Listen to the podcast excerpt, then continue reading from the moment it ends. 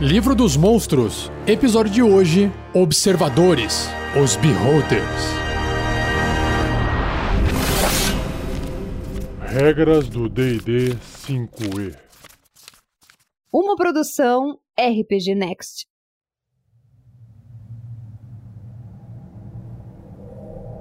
O episódio de hoje apresenta três tipos de observadores ou beholders, que é o próprio observador, padrão, tradicional, o tirante da morte, o Death Tyrant, que é um outro tipo de beholder, e o espectador, o spectator. Eu irei descrever cada um deles com suas diferenças de ilustração quando chegar a hora. Mas basicamente todos eles são uma espécie de cabeça com um olho no centro, uma boca bem grande cheia de dentes e vários olhos em volta da cabeça presos em tentáculos. Observadores. Um olhar para um observador é suficiente para identificar sua natureza alienígena e corrupta. Agressivas, odiosas e gananciosas, essas aberrações tratam todas as outras criaturas como seres inferiores, manipulando-os ou destruindo-os quando desejam. O corpo esférico de um observador levita todo o tempo e seu grande olho bojudo fixa-se acima de uma larga boca cheia de dentes, enquanto que os pedúnculos oculares menores que coroam seu corpo distorcido se viram para manter seus oponentes à vista. Ou seja, fica olhando para todo lado. Quando o observador dorme, ele fecha seu olho central, mas deixa seus olhos menores abertos e alertas. Bizarro, hein? Isolacionistas xenofóbicos. Os inimigos são abundantes. Pelo menos é nisso que cada observador acredita. Os observadores estão convencidos de que outras criaturas ofendem-se por seu brilhantismo e poderes mágicos, considerando que eles descartam essas criaturas inferiores com crueldade e repugnância. Os observadores sempre suspeitam que os outros estão tramando contra eles, mesmo que não existam outras criaturas nas redondezas. Precisa de um psicólogo, coitado. O desdém que um observador tem pelas outras criaturas se estende a outros observadores. Cada observador acredita que sua forma é a ideal e que qualquer divergência dessa forma é uma falha na pureza racial da sua espécie. Os observadores variam vastamente em suas formas físicas, tornando os conflitos entre eles inevitáveis. Claro, né? Alguns observadores são protegidos por placas quitinosas sobrepostas. Alguns têm pele lisas, outros têm pedúnculos oculares que se contorcem como tentáculos, enquanto que outros possuem talos com articulações similares a de crustáceos. Eita, feioso. Mesmo pequenas diferenças na tonalidade da pele podem tornar dois observadores em inimigos de longa data. Olho tirano. Alguns observadores conseguem canalizar suas tendências xenófobas em um terrível despotismo. Ao invés de viverem em isolamento, os apropriadamente chamados olhos tiranos fundam e controlam vastos impérios. Um olho tirano, às vezes, esculpe um domínio dentro ou abaixo de uma cidade maior, comandando redes de agentes que operam em nome de seu mestre. Então, o olho tirano é um título, né? Dado a um desses beholders, chefes.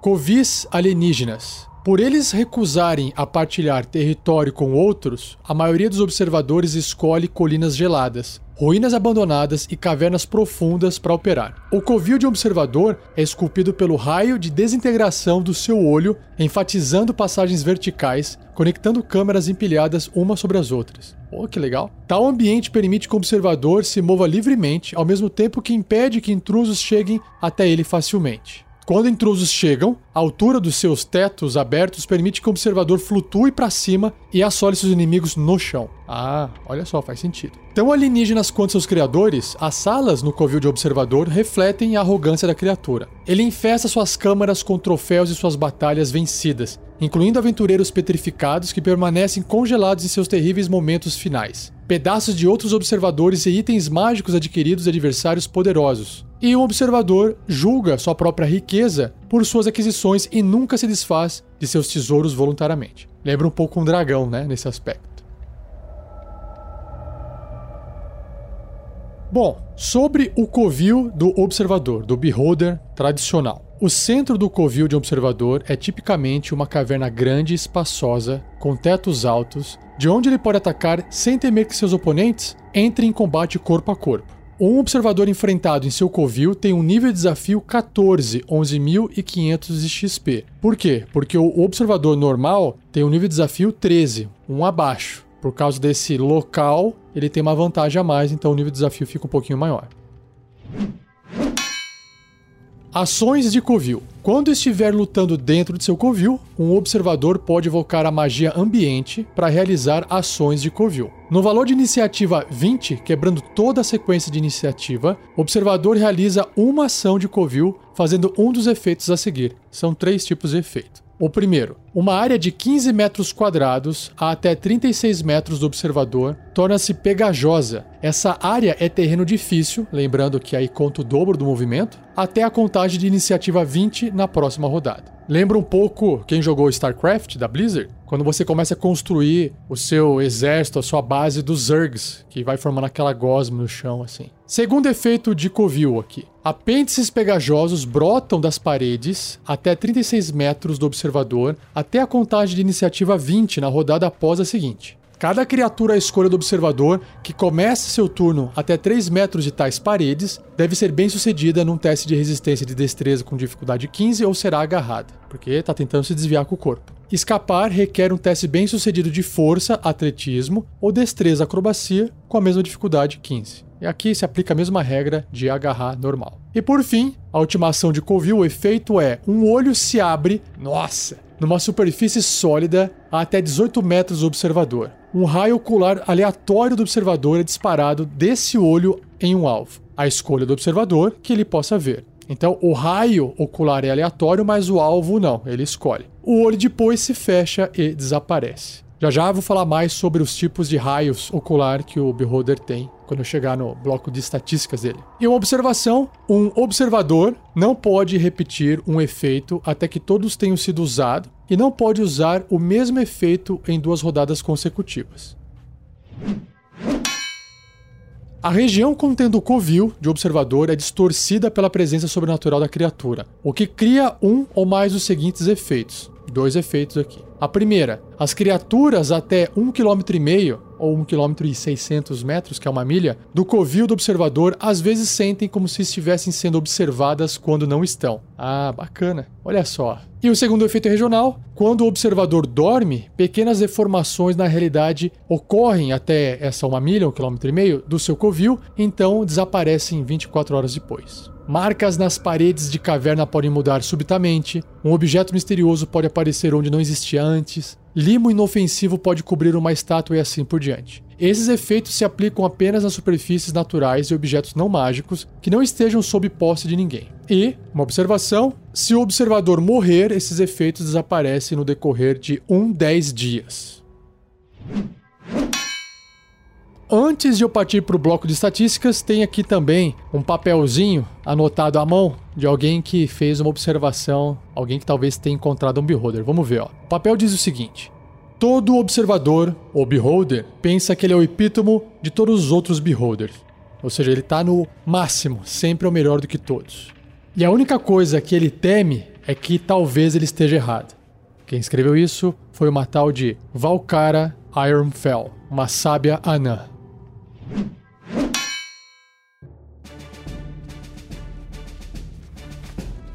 Estatísticas do observador. Então ele é uma aberração grande, então ele ocupa dois quadradinhos por dois quadradinhos ali no tabuleiro, mesmo espaço que um cavalo, um ogro, um troll. E ele é leal e mau. Sua classe é armadura 18, é uma armadura natural. Pontos de vida 180. Uau, pancada, hein? Ele não tem deslocamento, mas ele voa planando 6 metros para cima, para baixo, para onde ele quiser. Sobre os seus atributos, força 10, normal, destreza mais alta que a média 14, constituição 18, bem alta, inteligência 17, bem alta, sabedoria 15, também alta e carisma 17, bem alta, que representa bastante a soma de inteligência com sabedoria e carisma faz essa criatura um vilão, né, extremamente perigoso. Manipula, planeja, uma série de coisas. E claro, sobre os testes de resistência, todos os mentais são os testes que ele tem maior bônus. Então, inteligência mais 8, sabedoria mais 7, carisma mais 8. Sobre a perícia percepção é mais 12. Por quê?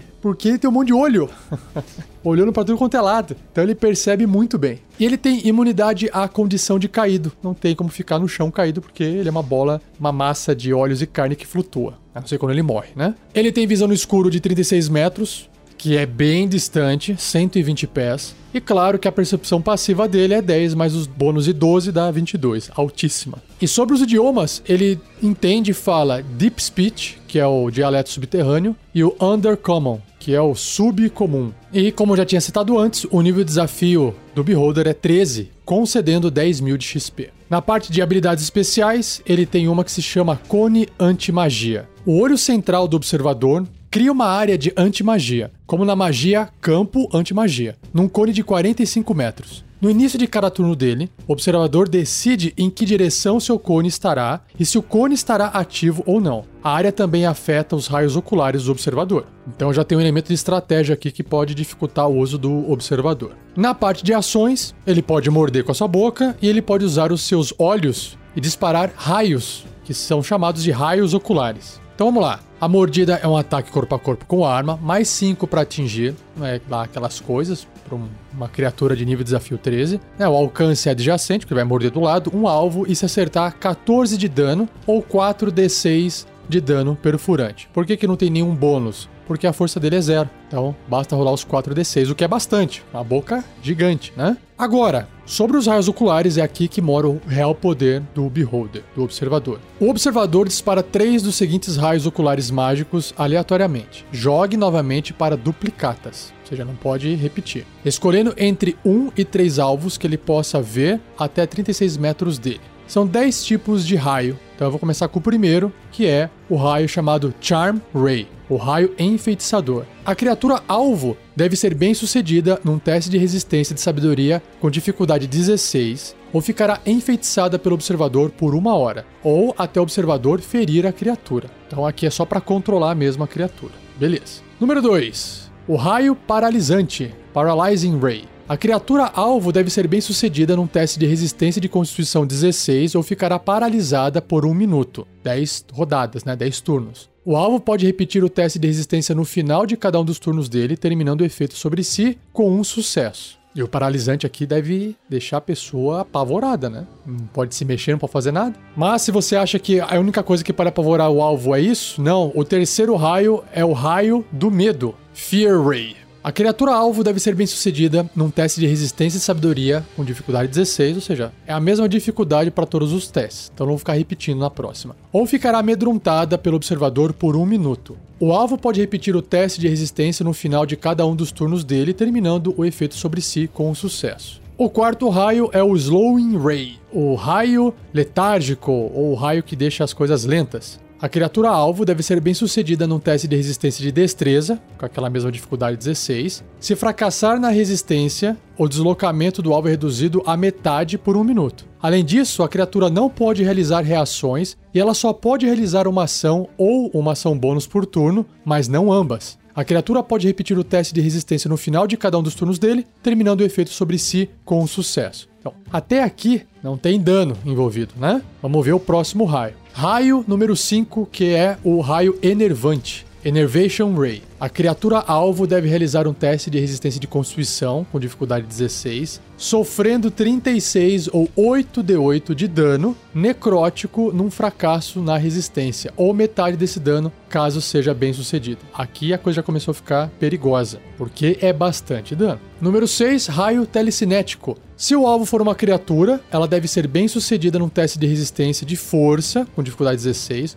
ou observador a moverá até 9 metros em qualquer direção. Ela é impedida pelo agarrão telecinético do raio até o começo do próximo turno do observador, ou até o observador ficar incapacitado. Legal? É tipo usar a força ali no Star Wars. Agora, se o alvo for um objeto pesando 135 quilos mais ou menos, que são 300, 300 libras, ou menos, que não esteja sendo vestido ou carregado, ele é movido até 9 metros em qualquer direção. O observador também pode exercer controle preciso sobre objetos com esse raio, como ao manipular uma ferramenta simples ou abrir uma porta ou recipiente. Então, o raio também funciona para objetos desde que tenha esse limite de peso. Raio número 7 é o raio adormecente, o Sleep Ray. A criatura alvo deve ser bem sucedida num teste de resistência de sabedoria, dificuldade 16, ou adormecerá e permanecerá inconsciente por um minuto. O alvo acorda se sofrer dano ou se outra criatura usar sua ação para acordá-lo, que é o efeito normal do sono. Esse raio não tem efeito em constructos e mortos-vivos. Raio número 8. Raio petrificante. Eita. A criatura alvo deve realizar um teste de resistência de destreza com dificuldade 16. Se fracassar nesse teste de resistência, a criatura começa a se transformar em pedra e fica impedida. Exatamente a mesma descrição de petrificar lá do basilisco. Se você não ouviu esse episódio, corre lá ouvir. Ela deve repetir o teste de resistência no final do próximo turno dela. Se obtiver sucesso, ela termina o efeito mas se fracassar, a criatura é petrificada até ser liberta pela magia Restauração Maior ou outra magia. O raio 9 é o raio desintegrador. Eita. Se o alvo for uma criatura, ela deve ser bem sucedida num teste de resistência de destreza com dificuldade 16 ou sofrerá 45 10 dados de 8 faces de dano de energia. Se esse dano reduzir a criatura a zero ponto de vida, seu corpo torna-se uma pilha de fina poeira cinza, ou seja, é desintegrada. Se o alvo for um objeto não mágico ou uma criação de energia mágica grande ou menor, ele é desintegrado sem teste de resistência. Vixe, aí já era. Ah, que maravilha. Se o alvo for um objeto ou uma criação de energia mágica enorme ou maior, o raio desintegra 3 metros cúbicos dele para ter uma noção de volume, né? Por fim, o décimo raio, que é o raio mortal, Death Ray, ou raio da morte. A criatura alvo deve ser bem sucedida num teste de resistência de destreza, dificuldade 16, ela vai tentar sair da frente do raio, ou sofrerá 55 10 dados de 10 faces de dano necrótico. O alvo morre se o raio reduzir seus pontos de vida a zero. Não tem essa de cair no chão e estar tá inconsciente e tem que fazer teste de morte. Não, morreu. Assim como foi desintegrado no raio anterior. A diferença é que aqui o raio mortal, o raio da morte, causa um dano maior. E para fechar o Beholder, observador, ele tem aqui uma ação lendária. Vamos ver, ó. O observador pode realizar três ações lendárias usando a ação de raio ocular abaixo. Apenas uma ação lendária pode ser usada por vez e apenas no final do turno de outra criatura. O observador recupera as ações lendárias gastas no começo do turno dele. Então, ele tem aqui um raio extra com o olho dele que ele pode ativar no final do turno de outra criatura, que não seja ele, e diz o seguinte: o observador usa um raio ocular aleatório. Então, basicamente, na vez do observador, ele vai estar disparando o raio três vezes. Ele pode escolher um a três alvos. E aí, quando tiver no final de cada ação de outras criaturas, ele ainda pode fazer mais uma vez o raio aleatório dele. Ou até três vezes se tiverem três criaturas, que são três ações lendárias. Muito bacana e aterrorizante. Então chegou o momento de eu trazer uma ideia de aventura com esse Beholder para vocês. A ideia que me veio na cabeça foi que na região, um beholder encontrou o seu novo lar e transformou aquele lar em seu covil. E aí coisas estranhas começaram a acontecer numa cidadezinha próxima, exatamente como tem na descrição aqui dos efeitos regionais. As pessoas começaram a se sentir observadas, começaram a ver coisas como se estivessem ficando loucas, imagens dentro de um templo, de repente aquela estátua de um deus se mexeu, chorou sangue e tudo aquilo lá é uma ilusão. Mas as pessoas estão jurando que estão vendo aquilo. E aí, de repente, por causa desse tipo de discussão entre os moradores da cidade, começa a gerar um pepino lá dentro. As pessoas começam a ficar violentas umas com as outras, começam a achar pretexto para poder justificar por que ser violento, bater, excluir um ou outro. É como se a xenofobia do Beholder estivesse espalhando e chegando nas pessoas. E aí, claro, que aventureiros servem para isso, para tentar resolver os problemas. E aí eles são chamados nessa cidade para fazer uma investigação e entender o que está acontecendo. E aí eles podem, talvez, fazer pesquisas, perguntar para pessoas que têm mais conhecimento sobre coisas, ou a pessoa tentar explicar que aquilo não era normal, que não acontecia nada antes, começou a acontecer agora, talvez seja algo mágico, talvez seja a punição dos deuses, enfim. Se os aventureiros talvez não consigam entender ou descobrir qual é a criatura, as opções são: eles podem fazer uma incursão na floresta ao redor e descobrir um buraco no chão, que é a entrada do Beholder pro covil dele, ou alguém na cidade já sacou o que tá acontecendo, mas não tá falando nada, porque sabe que talvez o Beholder, apesar de ser uma criatura super perigosa, é uma criatura que tende a acumular os tesouros, certo? Será que alguém não inventa uma história sabendo que existe um beholder de ir até um local para fazer preces e fazer oferenda aos deuses, levando muito ouro e muita coisa, para que depois o beholder junte isso e aí depois ele vai invadir esse local, o covil do beholder só vai poder roubar tudo? Olha só o plano maluco do nego, mas aí dá errado. Os aventureiros descobrem isso e agora tem que enfrentar o beholder. Então eu vou parar por aqui porque senão minha... a ideia não termina nunca. Curtiu? Se você também tiver uma ideia, registre essa ideia no nosso fórum. O link está no post desse episódio ou você pode acessar o fórum pelo rpgnext.com.br. Seja você também um guerreiro ou uma guerreira do bem. Para saber mais, acesse padrim.com.br barra rpgnext ou picpay.me barra rpgnext.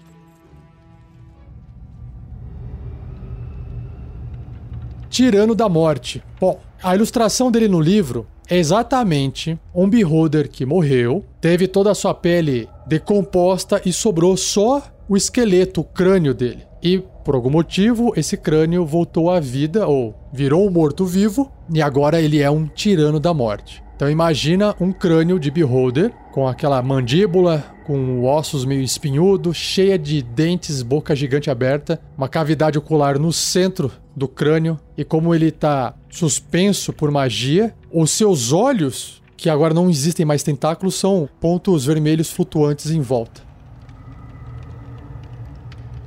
Em raras ocasiões, a mente adormecida de observador viaja para locais além da sua loucura normal, imaginando uma realidade em que ele existe além da morte. Quando tais sonhos acontecem, um observador pode se transformar. Sua carne se desprende, deixando um tirano da morte para trás. Nossa, então ele não precisa morrer. Esse monstro possui a astúcia e muito da magia que tinha em vida, mas é preenchido com o poder da morte e vida. Um tirano da morte parece uma caveira pelada maciça, com um ponto de luz vermelha brilhando em sua órbita ocular vazia. Já que seus pedúnculos oculares apodreceram, dez olhos espectrais flutuam sobre a criatura e olha para todas as direções.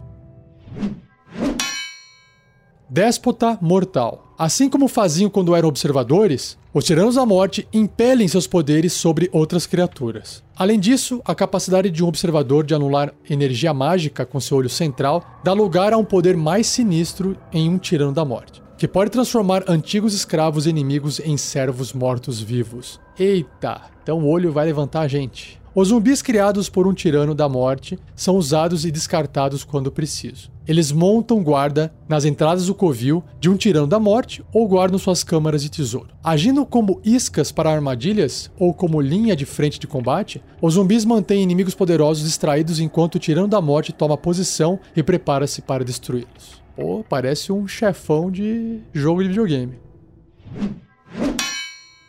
Exércitos dos Mortos. Um tirão da morte que abrace a morte e vida torna-se uma máquina de destruição. Impulsionados por uma fome de poder e segurança, eles avançam contra assentamentos humanoides, usando seus raios oculares para destruir cada criatura que encontram. Então, criando um exército de mortos-vivos. Se não for controlado, um tirano da morte pode eliminar a população de uma cidade em semanas, em seguida, voltando seu olho morto-vivo para uma conquista mais ampla. Conforme cada colônia cai, as forças zumbis do tirano da morte crescem a números avassaladores. Meu Deus, ou seja, os zumbis que ele vai levantando não caem mais. Uau! A não sei que alguém chegue lá e destrua.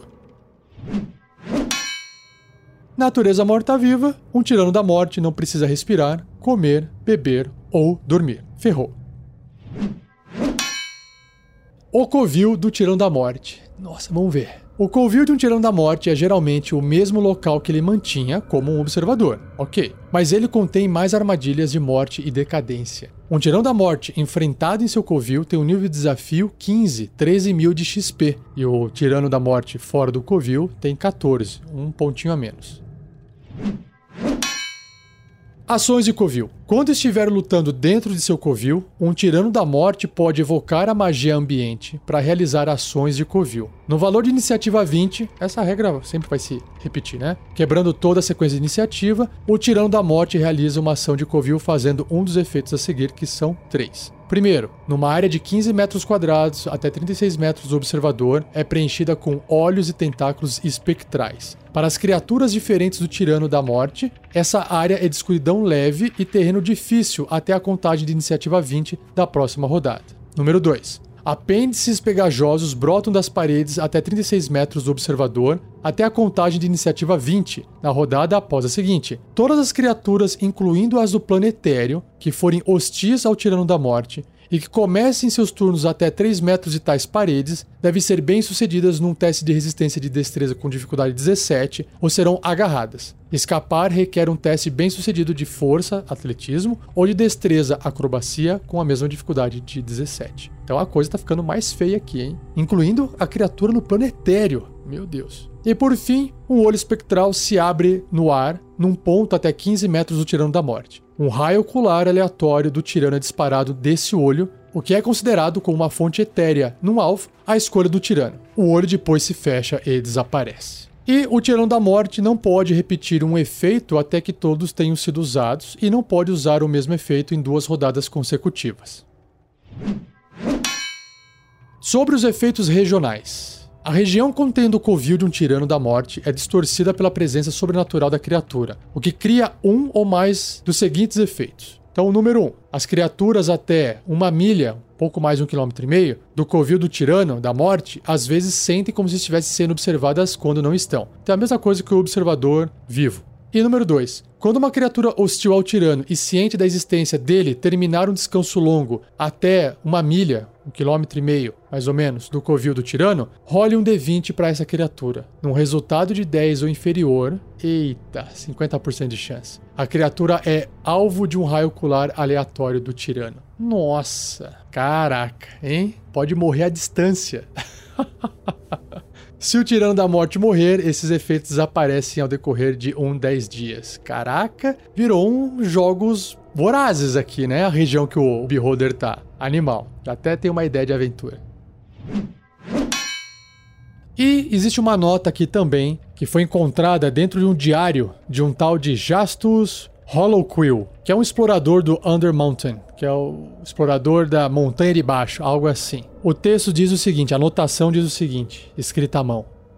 Um aglomerado de minúsculas luzes descia de uma fenda escura sobre o grande crânio alienígena que pairava sob eles. Provavelmente aí o explorador acabou se deparando com um tirano da morte e sobreviveu para poder anotar em seu diário.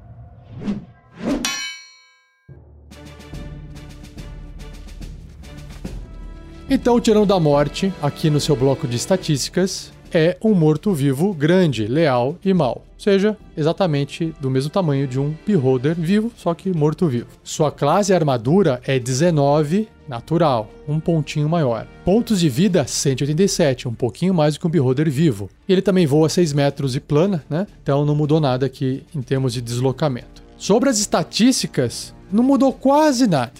A constituição dele diminuiu de 18 para 14, só que a inteligência dele é mais alta do que o Beholder vivo, que é 19, e o carisma mais alto também, que saiu de 17 e agora também é 19. Teste de resistência ele tem em força, constituição, inteligência, sabedoria e carisma, ou seja, é bem resistente a bastante testes. Ele também tem a mesma percepção, mais 12 de bônus, e ele tem uma imunidade a veneno. Claro, ele tá morto, né? Veneno não vai fazer nada para ele. E sobre as condições, também mantém as mesmas imunidades. Caído, enfeitiçado, envenenado, exausto, paralisado, petrificado não podem afetar ele. Também tem visão no escuro de 36 metros e mantém a mesma percepção passiva de 22, altíssima. Ele tem os mesmos idiomas, que é o dialeto subterrâneo e o subcomum. E, como eu comentei antes, nível de desafio 14, 11.500 de XP. Bom, Sobre o seu olho principal, então, não é mais um cone de antimagia, agora é um cone de energia negativa. O olho central do Tirão da Morte emite um cone mágico invisível de 45 metros de energia negativa. No início de cada turno dele, o Tirão da Morte decide em que direção seu cone estará e se o cone estará ativo ou não. Ou seja, ele pode não abrir ou fechar o olho porque não tem mais pálpebra, né? mas ele pode ativar ou desativar. Qualquer criatura na área não pode recuperar pontos de vida, olha só. Qualquer humanoide que morra nele torna-se um zumbi sob controle do tirano. O humanoide morto mantém sua posição na ordem de iniciativa e se anima no início do seu próximo turno, considerando que o corpo não tenha sido completamente destruído. Sobre as ações, também mordida e os raios oculares. Que também são 10. Vamos lá, a mordida também um ataque corpo a corpo com arma, mais 5 para atingir, até aqui não mudou nada. Se acertar, 14 de dano, porque os dentes da boca dele são os mesmos, né? Então não faz diferença. Sobre os raios oculares, não muda nada do observador, do beholder comum. São os mesmos tipos de raio, com a diferença de que as CDs, as dificuldades para resistir aos raios, é um ponto maior. Ao invés de ser 16, é tudo 17. Então tem lá o raio enfeitiçador, então tem que passar no teste de resistência e sabedoria com dificuldade 17. Raio paralisante, mesma coisa. O raio apavorante, mesma coisa. O letárgico, mesma coisa. Enervante, telecinético, o raio adormecente, o raio petrificante, o raio desintegrador e o raio mortal, o raio da morte. Todos eles têm esse aumento de dificuldade em 1, de 16 passa a ser 17. O dano dos raios que causam dano é a mesma quantia de dano, não muda nada do que eu já disse do observador. E ele também tem a mesma ação lendária, com a mesma regra, então no final do turno de outra criatura, ele pode ativar um raio ocular aleatório. A minha ideia de aventura é a seguinte: é estilo Jogos Vorazes. Existe um local onde o Tirano da Morte reside, que é o covil dele. Então, a região está sendo afetada pelos efeitos regionais do Beholder. Só que, para aquele efeito de existir 50% de chance da criatura que fez um descanso longo na área receber um tiro, um raio do seu raio ocular, um raio aleatório dele, o Tirano da Morte tem que ter ciência da existência daquela criatura. Então, imagina que bizarro, de alguma forma, uma civilização conseguiu prender aquele beholder dentro do covil dela e de alguma forma, aí você tem que inventar, criou um jeito de fazer as pessoas entrarem em contato visual com esse observador sem sofrer nenhuma penalidade, sem ele poder atacar, sem ele poder fazer nada. Ou, pelo fato de ele ser uma criatura super inteligente, ele achou que essa ideia seria interessante. Ele até pode aparecer, fazer isso e participar desse jogo. Ninguém precisa prender ele efetivamente, em troca de tesouro, enfim. Alguém negociou com ele. Então, basicamente, acontece o quê? As pessoas dessa área, nesse raio de um quilômetro e meio, de uma milha, são levados até o Beholder. Ele olha todo mundo e conhece todo mundo. E aí elas são espalhadas e elas começam naquele negócio de sobrevivência. E aí os efeitos regionais vão sendo afetados, certo? As criaturas vão sendo afetadas pelos efeitos regionais. Eventualmente, o dia vai passar e a criatura vai ter que fazer um descanso longo, se ela quiser, porque ela pode não querer fazer e ela vai tocando até ela aguentar mais, fazendo teste de constituição para ver se vai ganhar ou não pontos de exaustão, enfim. Aí vai da decisão de cada um. Olha só, isso pode ser uma one shot, inclusive, né? Onde é uma partida curta de sobrevivência. Ninguém precisa realmente lutar um com o outro. Mas se eles se encontrarem, esses aventureiros, enfim, eles lutam entre eles e um mata o outro e quem sobreviver ganha. E aí nesse processo exatamente isso acontece. Não adianta você ficar ali dormindo, porque uma hora os raios vão atingir você e você vai acabar morrendo. Então, qual que é a ideia? Você tem, sei lá, numa floresta, você tem que ir atravessando a floresta, talvez no meio do caminho você encontre armas, tesouros, enfim, ou até equipamento de outras criaturas que já morreram, ou até de alguém que morreu recentemente com o olho aí depois de um dia que dormiu. E aí você vai se equipando, só que você tem que ir pro centro, onde tá o Beholder, onde tá o Tirão da Morte. E aí você vai acabar cada vez mais encontrando outras pessoas. E aí cabe você, será que você vai lutar com elas? Será que você vai conversar para poder tentar se unir e todos se unirem para tentar derrotar o Tirão da Morte? O que será que vai acontecer? Será que existe um prêmio real Será que o único que sobreviver no final realmente vai ganhar liberdade ou será que não? O que, será que vai acontecer? Tá aí. É só jogar uma ideia para você pegar isso e criar sua própria aventura. Se você quiser desenvolver melhor e deixar escrita a sua ideia, acesse o fórum onde tem lá ideias e aventuras com base em monstros. O link está no post do episódio.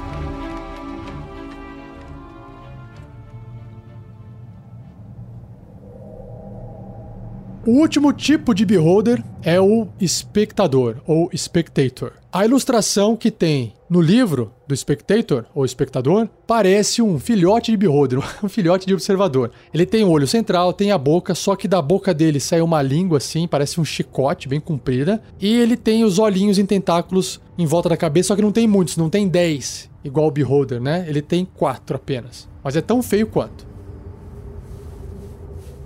Um espectador é um observador menor que é invocado de outro plano de existência através do ritual mágico. Ah, legal. Cujos componentes para ele incluem quatro pedúnculos oculares de observador que são consumidos pela magia do ritual. Ah, ele vai ser construído, que legal. Apropriadamente, um espectador possui quatro pedúnculos oculares, dois de cada lado de seu amplo olho no centro de seu corpo de 1,2 metro de diâmetro, 1,20m de diâmetro. Provavelmente ele tem um tamanho médio.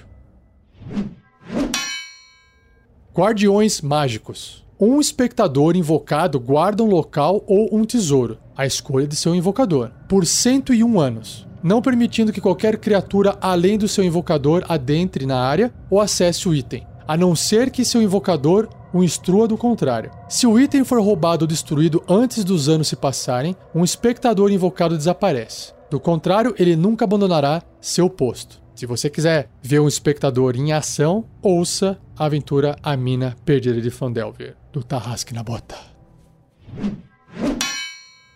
Vislumbres de loucura. Apesar de poder falar, um espectador se comunica principalmente por meio de telepatia. Ele é civilizado enquanto está de guarda, discutindo sobre suas ordens e seu invocador abertamente. Porém, mesmo uma breve conversa com o espectador é suficiente para revelar trejeitos em sua personalidade adquiridas com os anos de isolamento.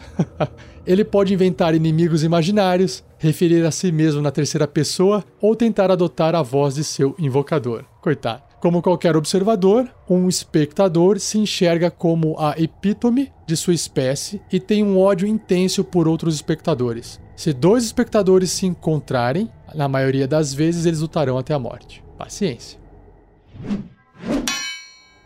liberto da servidão. Quando o espectador tiver cumprido seu serviço, ele é livre para fazer o que quiser. Muitos fazem residência no local que guardavam anteriormente, especialmente se o invocador tiver morrido. Com a perda de propósito do espectador, os trejeitos de loucura que ele demonstrava durante a sua servidão se ampliam. Putz.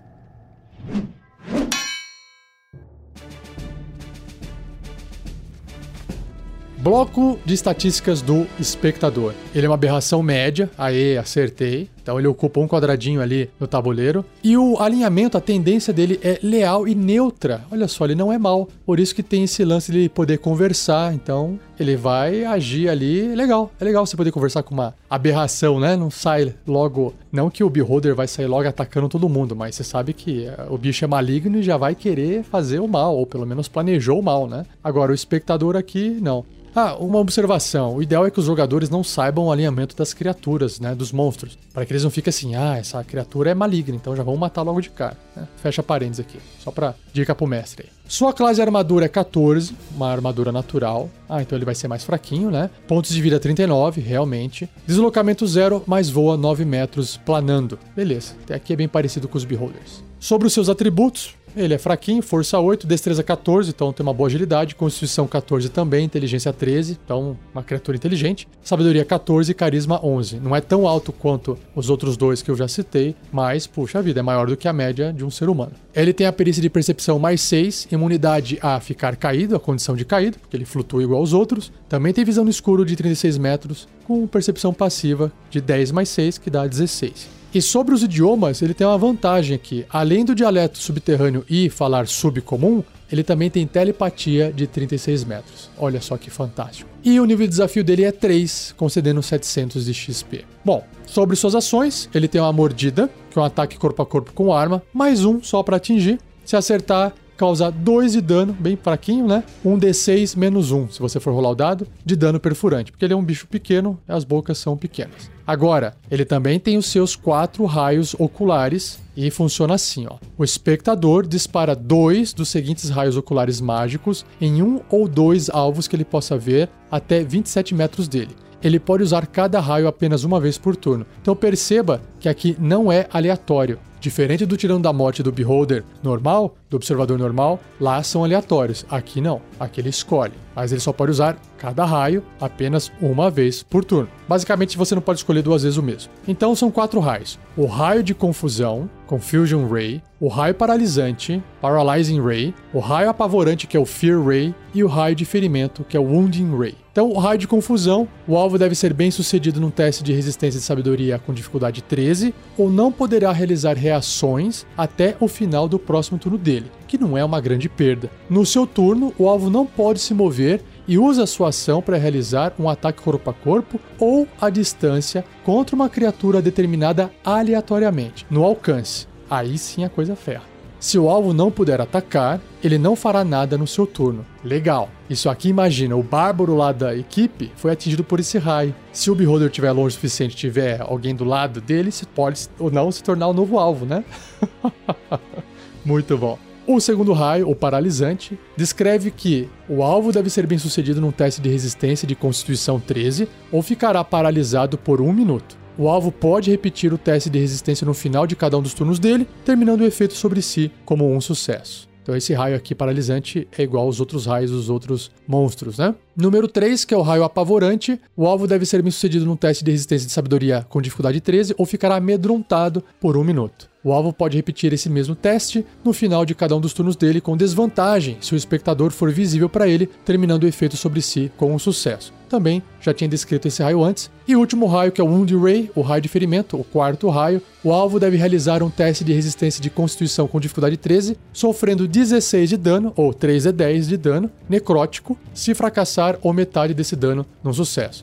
Então, esse raio é o único raio efetivo que o espectador consegue machucar alguém à distância, né? E um bom machucado, 3 e 10 de dano, tá bom. E a última característica especial dele é criar alimentos. Olha só, o espectador cria magicamente comida e água suficiente para sustentar a si próprio por 24 horas. Para que isso? Para justificar uma criatura permanecer até aqueles 101 anos no mesmo local sem sair. Ele tem que, de alguma forma, sobreviver, comer alguma coisa. Eu fico imaginando se essa criatura come e depois caga. Imagina 101 anos comendo e cagando no mesmo lugar. Acho que não, né? É só comer e acabou. É mágico, é mágico, pelo amor de Deus. Vamos criar o espectador uma criatura escatológica, pelo amor de Deus. E por fim, reações. Ele não tem ações lendárias, mas ele tem aqui reações. Olha só que legal. Reflexão de magia. Ou seja, ele vai poder fazer isso quando não for o turno dele. Se o espectador realizar um teste de resistência bem sucedido contra uma magia, ou se um ataque mágico errar ele, ele pode escolher outra criatura, incluindo o conjurador, olha que maravilha, que ele possa ver até 9 metros dele. Então, se o conjurador estiver uma distância mais longe do que isso, não vai conseguir refletir, né? A magia afeta a criatura escolhida ao invés do espectador. Se a magia forçar um teste de resistência, a criatura escolhida deve fazer esse teste, claro. Se a magia for um ataque, a jogada de ataque é jogada novamente contra a criatura escolhida. Eita, aí pode sair um crítico, hein? Imagina que estrago. Que divertido, né? Só de imaginar você jogando com o espectador. Eu gostei bastante. Ideia de aventura. Bom, eu tive uma ideia de usar o espectador para complementar a ideia anterior que eu disse sobre o Tirano da Morte. Então imagina lá aquela arena, talvez no meio de uma floresta, como no filme Jogos Vorazes, que alguns espectadores estão em algumas regiões protegendo alguns itens mágicos poderosos. Então, para isso, o personagem jogador vai ter que escolher: será que eu vou lá enfrentar aquela criatura ou não? Porque se eu conseguir derrotar, eu posso conseguir aquele item mágico que vai me dar vantagem para sobreviver. Mas ao mesmo tempo, eu vou perder vida, vou gastar meu recurso para poder derrotar a criatura. Será que eu me alio com uma outra pessoa para a gente poder ficar mais forte em conjunto e derrotar o espectador juntos e a gente divide o tesouro que ele guarda, a gente não sabe quantos itens mágicos tem lá ou não, e aí o pessoal fala assim: vamos se unir aqui para matar o espectador, depois a gente pega os itens, ou eles se matam lutando pelos itens, ou enfim, imagina só o problema. Então a ideia é essa: é colocar espectadores espalhados em algumas regiões que guarde algum tipo de tesouro que dê mais poder para os personagens continuarem sobrevivendo, indo em direção ao centro da arena onde está o Tirano da Morte. Uau, que massa! Já tô afim de jogar essa one shot. Acho que eu vou anotar aqui para jogar numa, num evento qualquer um dia desses. Animal. E se você quiser contribuir também com uma ideia, acesse o fórum. Não vou falar mais. Link no post.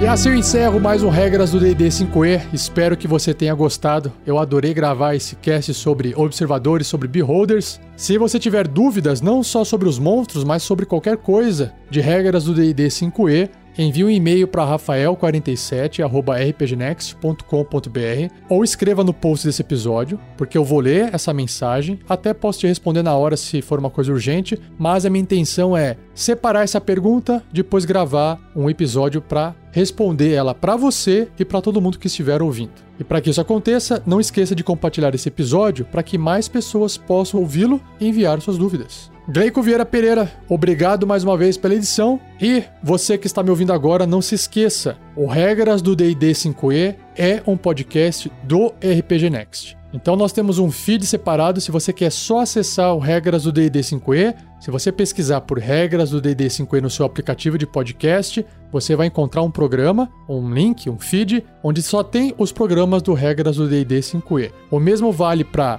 todos os nossos podcasts do RPG Next, que incluem Regras do GURPS 4e, Tarrasque na Bota, A Forja e Contos Narrados beleza? E não perca o próximo episódio, onde irei apresentar a você os infectados, que são blights em inglês, e bugbears. Maravilha? Então, muito obrigado, um abraço e até o próximo episódio.